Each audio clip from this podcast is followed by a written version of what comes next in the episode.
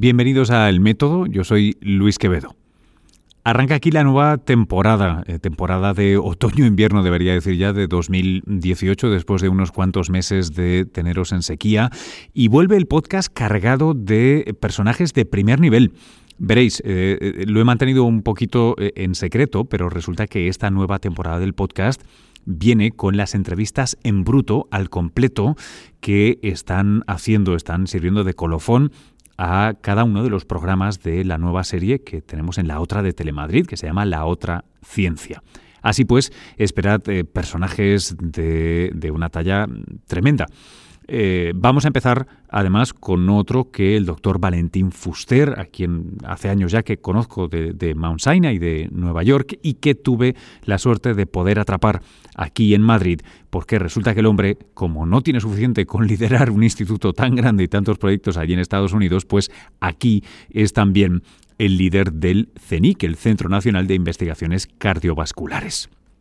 De hecho, al CENIC y al problema epidémico del sobrepeso y la obesidad, eh, le dedicamos un programa entero en la otra ciencia.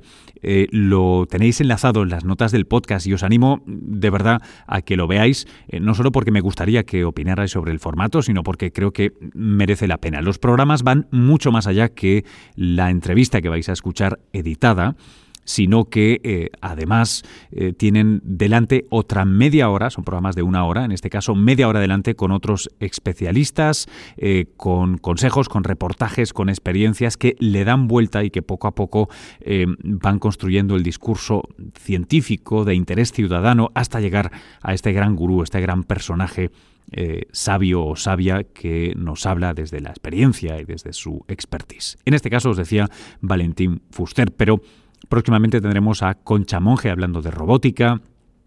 Tendremos a Farran Adrià hablando de cocina y su particular visión sobre cómo aplicar el método científico al arte culinario eh, y un montón de personajes más que todavía no os puedo revelar porque los programas no están eh, publicados. Eh, sabéis que en la web de Telemadrid podéis encontrar este y otros programas, todos los emitidos de la otra, repito, os la enlazo en el podcast y por supuesto en cuonda.com barra el método, el método con un guion en medio, tenéis todos los episodios anteriores de temporadas anteriores del podcast. Por cierto, antes de entrar en materia, eh, deciros que estamos de celebración en Cuenda porque acabamos de ganar, eh, voy a llamarlo así, nuestro primer Ondas. Espero que haya alguno más, pero de momento tenemos un Ondas por las tres muertes de mi padre con Pablo Romero, un podcast que os había animado a escuchar aquí en episodios anteriores. Y, y bueno, estamos súper felices de haber ganado este premio. Lo recogemos en breve en Barcelona. Estaremos tuiteando y haciendo posts en Instagram sobre ello. A lo que íbamos, a ciencia. La nueva temporada del método arranca con Valentín Fuster. Espero vuestros comentarios en el canal de Telegram y en las redes. Que lo disfrutéis. Doctor Fuster, muchas gracias por recibirnos aquí en el CENIC. Es un verdadero lujo. Eh, antes de empezar propiamente con la entrevista, quería preguntarle cómo, cómo está usted del corazón. Yo creo que del corazón estoy bien. Hace unas seis semanas subí al puerto del Portet, que probablemente eh, es el más difícil en Francia y que lo subieron los ciclistas en este último tour. Más que el Tourmalet, y el Col d'Obisque y otros. Por lo cual, yo creo que si lo hice, creo que el corazón está bastante bien. Eso parece. Pero no me lo he mirado aún. Parece que eh, eh, el resto de la población, sobre todo pienso en Occidente y algunos países en desarrollo, eh, no parecemos estar tan bien. Sobre, sobrepeso, obesidad, está adquiriendo unas proporciones epidémicas, tenemos grandes problemas, ¿no es así? Bueno, la obesidad actualmente en países de economía alta un 35 o un 40% de los adultos son obesos y un 65% tienen sobrepeso. Esto es un problema importante puesto que está en estos momentos parando, la mortalidad está bajando y comienza a aumentar de nuevo. Y probablemente es debido a la obesidad. No la obesidad en sí misma, pero las consecuencias, la presión arterial alta, la diabetes, alteraciones del colesterol. Esto es lo que realmente está afectando hoy el mundo. Es un gran problema. Em, ¿Cuáles son los factores? ¿Qué nos predispone? Citaba la presión arterial, etcétera, pero ¿qué, nos predispone o cómo puede ser que tal vez hace una o dos generaciones no tuviéramos esta situación y ahora sí, este, estamos perdiendo esperanza de vida? ¿Cómo puede ser? Bueno, estamos en una sociedad de consumo. Esto es como los cosméticos. Si usted tiene arrugas, se las puede quitar con cosméticos. Tenemos más y más arrugas, quiere decir más y más predisposición a una sociedad de consumo. Pero hoy tenemos medicaciones, cirugía, eh, aspectos tecnológicos que nos hacen prolongar la vida, pero básicamente estamos peor que antes. ¿Hay, un porqué sencillo de entender? ¿Por qué estamos es, así? Es una sociedad de consumo. Es decir, usted no cree, ¿por qué cree que estamos obesos? Esto no existía antes la sociedad con todos los alimentos actualmente modificados, los azúcares, las, calorías, todo esto ha aumentado enormemente. Es decir, que en países de economía alta es donde esto se ve más, pero ya está empezando en países de economía baja. Es decir, si usted a mí me pregunta cuál es el reto más importante hoy en aspectos de sanidad, ah, de salud, de enfermedad, yo no tengo ninguna duda que es la obesidad. Hmm. Em, me pregunto si em, a veces eh, pensamos que eh, antes era mejor todo. Hay, una cierta nostalgia para pensar que todo tiempo pasado fue mejor por uno u otro motivo. Em, a pesar de la gravedad de, este problema, es un problema que enfrentamos con nuevas herramientas, con la capacidad, al menos teórica, de subsanarlo y por tanto estar mucho mejor. Eh, dicho de otra manera, la medicina no deja de avanzar y aquí estamos en un centro donde se lleva a cabo investigación puntera en el mundo. ¿Estamos preparados para atacar este problema?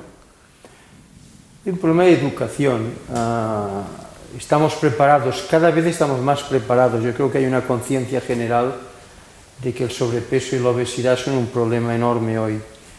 Ah, el problema más importante es cómo se ataca, y esto es muy difícil. A nivel individual hay lo que llamamos ah, aspectos, por ejemplo, lo que se llama PEE. E. ¿Sabes lo que quiero decir? Psicología. Primero, el que es obeso, la ansiedad hace que coma más por problemas hormonales, es decir, que hay un aspecto psicológico fundamental. La otra E es excesivo, un exceso de comida, exceso de calorías. Y la otra es ejercicio. Están fallando los tres, por lo cual tenemos que hacer una aproximación individual que es muy difícil. Luego hay el aspecto de comunidad, que es lo más importante. Creo que en la sociedad actual, cuando actuamos en comunidad, es más fácil que, podamos corregir factores de riesgo que si lo hacemos individualmente. Y luego la, sociedad en general, el sistema político, por ejemplo, cómo se, eh, uno va a la empresa alimenticia y cambia pues, el contenido de sal, el contenido de azúcar, las bebidas, etc. Así que son tres aspectos. Todo esto se ha de unificar. Entonces creo que avanzaremos, pero estamos muy retrasados en estos momentos. Y la razón por la cual la mortalidad ahora empieza a aumentar de nuevo es precisamente porque los tres aspectos, el individual, el de comunidad y el de sociedad, no están aún alineados con la realidad. Necesitamos más tiempo, pero sobre todo necesitamos un proceso educativo, como lo que están ustedes haciendo hoy con esto de la televisión. Es decir, la gente ha de saber que esto es un problema importante. ¿Cómo se imagina que pasamos de la situación actual a una situación, eh, no quiero decir ideal, pero vamos, en la que estamos en el proceso de corregir esto? Porque son, es multifactorial, está hablando de muchas cosas a nivel individual, cada uno puede intentar cuidar su salud cardiovascular, pero es complejo. Bueno, vamos a ver, es muy simple. El problema está en la cabeza, en nuestra cabeza decidimos cuidarnos o no. Aquí es el principio. la cosa es tan simple que la gente quiere hacerlo complejo. Si usted se quiere cuidar, se cuidará. Si usted no se quiere cuidar, no se cuidará. El problema de la sociedad actual es que no tenemos tiempo ni pensar para pensar que la salud es una prioridad. No hay tiempo. Pero yo lo que le puedo decir es que es una acción cerebral, es, es una situación muy personal. Por ejemplo, Estamos hablando de la obesidad. La obesidad es uno de los siete factores de riesgo. Hay la presión arterial alta, hay el colesterol elevado, hay la diabetes, hay el, problema del fumador, la falta de ejercicio, una dieta inadecuada. Es decir, usted no me vaya a decir que el chocolate negro es la solución a su problema. El problema de solución está en su cabeza usted se ha de cuidar en los siete factores de riesgo. Y esto por lo cual estoy diciendo que cuando dices que es muy complejo, el complejo es que no hacemos caso a la realidad. tal vez porque no tenemos tiempo o por lo que sea. Es muy sencillo el tema, está aquí arriba. Em, aquí en el CENIC, eh, también en Mount Sinai, em, están desarrollando eh, aplicaciones de tipo electrónico para el smartphone, para las computadoras, para los, smartwatches, em, que de alguna manera van a ayudar, tal vez eh, sea por lo que dice, ¿no? por recordarme que yo quise estar sano y esto me recuerda, muévete, eh, has consumido tanto, no. Em, ¿Cree que esta, esta nueva herramienta, este smartphone, de manera masificada, puede ser una pues no quiero decir una revolución, pero puede ayudar mucho a hacer este cambio del que está hablando? Soy escéptico. Hmm, ¿Por qué? Porque yo he visto tanto ya a corto plazo. Usted llevará esto y, hará los, los, todos los pasos que le dicen que ha de hacer, me parece muy bien, al día, etcétera. Bueno, yo le hablaré a usted aquí tres años. Si todavía lo llevo y todavía lo hago. y le voy a hacer las siguientes preguntas. Usted a lo mejor lleva un esto, pero está fumando. Usted va a la nevera cada noche, ¿quién está tomando su presión arterial? ¿Está usted comiendo alimentos con sal? Es decir, que el problema no es llevar esto y andar por la montaña, el problema es mucho más simple, es decidir que su salud es una prioridad y si su salud es una prioridad, se ha de cuidar todos los aspectos de su salud, no simplemente uno. A mí que me digan que la gente va a vivir más porque los que pueden pagar esto, comprende, que esto va a ser la solución, por favor no, no me haga reír. Em, el 70% de los adultos, si, tengo bien la cifra, empieza con sus problemas de falta de cuidado, de sobrepeso y en algunos casos obesidad cuando son niños. Eh, todavía eh, ha citado la educación como parte fundamental. Em, es curioso, es que no, no, hay una asignatura, no sé si debería ser una asignatura o algo transversal, pero ¿dónde nos enseñan a comer, a cuidarnos o a estar sanos. Entiendo que eso es fundamental. Bueno, yo creo que, por ejemplo, los adultos sabemos lo que está bien y lo que está mal. Por lo cual yo creo que es un problema muy personal el hacer la decisión de si me cuido o no me cuido. La importancia de ir hacia los niños, que es lo que estamos haciendo nosotros como proyecto fundamental, es porque el niño capta y su conducta, cuando es adulto, tiene muchísimo que ver con lo que se le ha explicado a edades muy tempranas, entre los 3 y los 6 años. Por lo cual, el tema nuestro no es que los niños, el 17%, que es la realidad, sean obesos hoy, ¿eh? de los 3 y los 18 años. El tema es, podemos educarlos a esta edad, que cuando sean mayores recuerden lo que les hemos dicho. Este es el tema fundamental y esta es la hipótesis de nuestro trabajo. Y no les hablamos simplemente de obesidad, les hablamos de ejercicio físico, cómo trabaja el cuerpo, cómo controlar las emociones y prepararlos para cuando se les presente el tabaquismo, la droga, etc. Es decir, que es un, es un proceso educacional, pero a una edad en donde para ellos es todo nuevo, lo captan y entonces sale más tarde.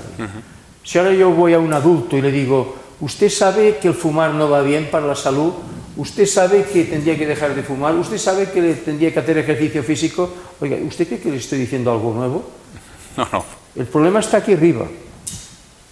¿Decido cuidarme o no decido cuidarme? Y si lo decido, la obesidad es una parte, pero hay muchos otros aspectos que nos tenemos que cuidar. Una cosa que me, planteo es, em, eh, claramente em, sabemos eh, lo que significaría cuidarnos, que fumar es perjudicial para nosotros. Sabemos muchas de esas cosas porque nos las repiten. Pero así como sucede con el cambio climático o con ciertas cosas sobre economía, ¿no? uno debe ahorrar un poco, no debe gastar demasiado en crédito, todas esas cosas, esos mensajes nos llegan. Pero es cierto que parece que la gestión de la compulsión, de la emoción, de la satisfacción inmediata, pues tenemos una herencia evolutiva que, le da mucha fuerza. ¿no? Em, ¿Usted cree que los niños que nos criamos comiendo un bollicao porque era lo normal, o comiendo un bollo porque era lo normal, comiendo una magdalena cuando no había otra cosa, eh, somos adultos eh, de alguna manera que ya han educado un cuerpo y un cerebro a ese tipo de conducta y por tanto, aunque nos den la información, estamos atados, es como el que fuma, es, fumador toda la vida, aunque no ejerza. Yo estoy de acuerdo, ya, yo estoy de acuerdo que el ambiente que vivimos a estas edades de los 3 a los 6 años concretamente, que es donde nosotros estamos trabajando, ah, tiene un impacto enorme, en los dos sentidos. Si a esta edad pues uno tiene una circunstancia negativa, esto sale más tarde. Negativa a todo nivel. Y en tema de salud exactamente lo mismo. Si a estas edades nosotros no infundimos la necesidad de que la salud tiene que ser una prioridad, más tarde esta prioridad no estará allí. Es decir, yo lo que creo, y lo creo fundamentalmente, que para solucionar el tema hoy en día, no solamente de la obesidad, pero de los factores de riesgo que están afectando a la sociedad y están encareciendo muchísimo la salud, el tema de salud, yo creo que el eh, lo más importante es ir a edades muy tempranas. Y aquí el proceso educativo puede ser de mucho impacto. Cuando en edades más avanzadas el proceso educativo, ya lo sabemos, es, lo que hemos dicho, es un tema muy personal, de decisión personal. Em, mm, recuerdo esta cita de Virchow de que la, medicina es una ciencia social y la política es medicina por otros medios. ¿no? Esta idea de que em, el conocimiento científico y médico es esencial para la gestión de la, de la sociedad. Y a la luz de cosas como eh, nuestra de repente esperanza de vida que parece que gira y va hacia el otro lado, eh, cambio climático, gestión de energía, etcétera, da la sensación de que eh, la influencia o, la fe en el conocimiento científico y médico de alguna manera ha, perdido vigencia entre los que toman decisiones, o, al menos la perdió por un, por un tiempo. en otras palabras, ¿deberían ustedes eh, tener más que decir o estar más representados, eh, tener más acceso a aquellos que toman decisiones? Bueno, yo creo, vamos a ver, no hemos perdido nada. Lo que hemos ganado es lo malo. Vamos a ver, que es muy importante. La gente dice, bueno, es que la sociedad, todo esto es un caos y ahora está todo decayendo. Perdone, lo que pasa es que estamos en una sociedad de consumo que no existía antes. Por lo cual yo lo que llamaría es un reto el que tenemos. Y si hoy en día el sistema científico y el sistema político no están ciertamente integrados o unidos, es porque es un tema nuevo, es un tema reciente, por lo cual no es que algo ha estado fallando, es que tenemos que construir. Yo creo que uno de los temas más importantes en la sociedad, en el individuo, en la persona, es constantemente crear, construir, cada día, cada mes, cada año. Si nosotros nos quedamos pasivizados, el tema va a ser peor y peor, porque la sociedad nos está llevando a un camino que tenemos que corregirlo. Por lo cual yo creo que el tema es un tema, es un reto, más que decir es un fallo, es un reto. Y tenemos que ir adelante. Por eso yo creo muchísimo en la actitud eh, positiva, en la actitud de intentar cambiar las cosas, en la actitud de, de, creatividad. Esto es lo que realmente nos hará mejores, sin ninguna duda. Eh, a nivel eh, absolutamente personal, ¿por qué medicina y por qué ciencia? ¿Por qué todos los años que lleva dedicados a, la práctica médica y la investigación científica en medicina. algo le tuvo que atraer mucho y, retenerlo allí, porque ha estado muchos años dedicado a ello con mucho éxito. ¿Qué, tiene esto? Bueno, mire, esto es como todo. En la vida yo creo que, que la motivación es esencial, ¿no? Eh, yo hago lo que me gusta, pero la motivación y la pasión vienen cuando lo que te gusta tiene un impacto. Y el impacto puede ser de dos tipos. Puede ser un impacto personal o puede ser un impacto cara a la sociedad. Sin ninguna duda, y basado en mi experiencia, no hay nada mejor que el estar motivado, el que te guste lo que estás haciendo y que tu impacto sea para la sociedad. Esto crea una cosa, una palabra que le voy a decir que es fundamental en nuestra vida, que es la autoestima.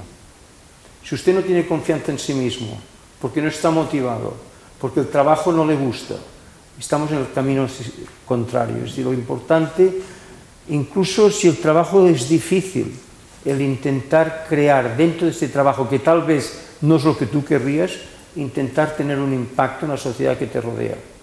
Entonces es cuando la autoestima empieza. Y cuando hay autoestima y motivación, esto funciona. Yo estoy muy motivado y espero que seguir estando motivado, comprende usted. ¿Me ha entendido? Sí, sí. Perfectamente. Eh, ¿Tiene muchos proyectos en marcha. En, eh, a veces es, ciertamente difícil preparar una entrevista con usted porque está la parte estrictamente científica, la de gestión, eh, y luego tiene hasta su personaje en, Sesame Street, en, Barrio Sésamo. Eh, dispara a, muchos en, muchos rangos. No, no, bueno, sí, dispara a muchos rangos, pero yo trabajo con equipos de gente. Ajá. Y para mí lo que ha sido muy importante es motivar a la gente joven. El Centro de Investigaciones Cardiovasculares aquí en Madrid no es nada más que un mensaje de lo que podemos hacer por gente joven. Muchos de ellos los vamos a buscar a las, escuelas cuando tienen 16 y 17 años, los traemos aquí para hacer investigación. Es decir, que yo creo que es fundamental la gente joven. Y en el momento que tú entras en la gente joven, formas equipos de trabajo. Cuando tienes equipos de trabajo, puedes tú crear un ambiente en donde puedes trabajar en cuatro, cinco, seis o siete proyectos. Nosotros tenemos siete proyectos actualmente en temas de salud. Y son equipos distintos, algunos aquí en España, otros en Estados Unidos, otros en otros países, pero la realidad es que son gente conjuntada, pero sobre todo la motivación de la gente joven. Es decir, cuando usted me dice que usted tiene muchos proyectos y esto es una locura, yo le digo a usted, lo importante está la labor de equipo y que la gente tenga confianza unos con otros. Y el, sistema de aquí, concretamente el Centro Nacional de Investigaciones Cardiovasculares, por ejemplo, yo creo que es un ejemplo de gente joven motivada, en donde tenemos muchísimos proyectos, pero la gente trabaja en equipo y esto es fundamental. Eh, una última pregunta. Eh, para quien haya visto este programa, eh, en el que hemos estado una hora hablando de sobrepeso, obesidad, nuestra salud cardiovascular, y le suene a que ya le hemos dicho muchas veces la información que le acabamos de dar, em, ¿qué le diría a alguien que, se siente algo desgastado por, por el mensaje? Lo que le diría es que paren cada día 10 minutos a meditar y que piensen que la salud es una prioridad. ¿Sabe cuando la gente se da cuenta que la salud es una prioridad? El día que hace un infarto de miocardio, el día que hace una apoplejia, el día que tienen un cáncer. Entonces se dan cuenta de lo que no se habían dado cuenta. ¿Por qué esperar?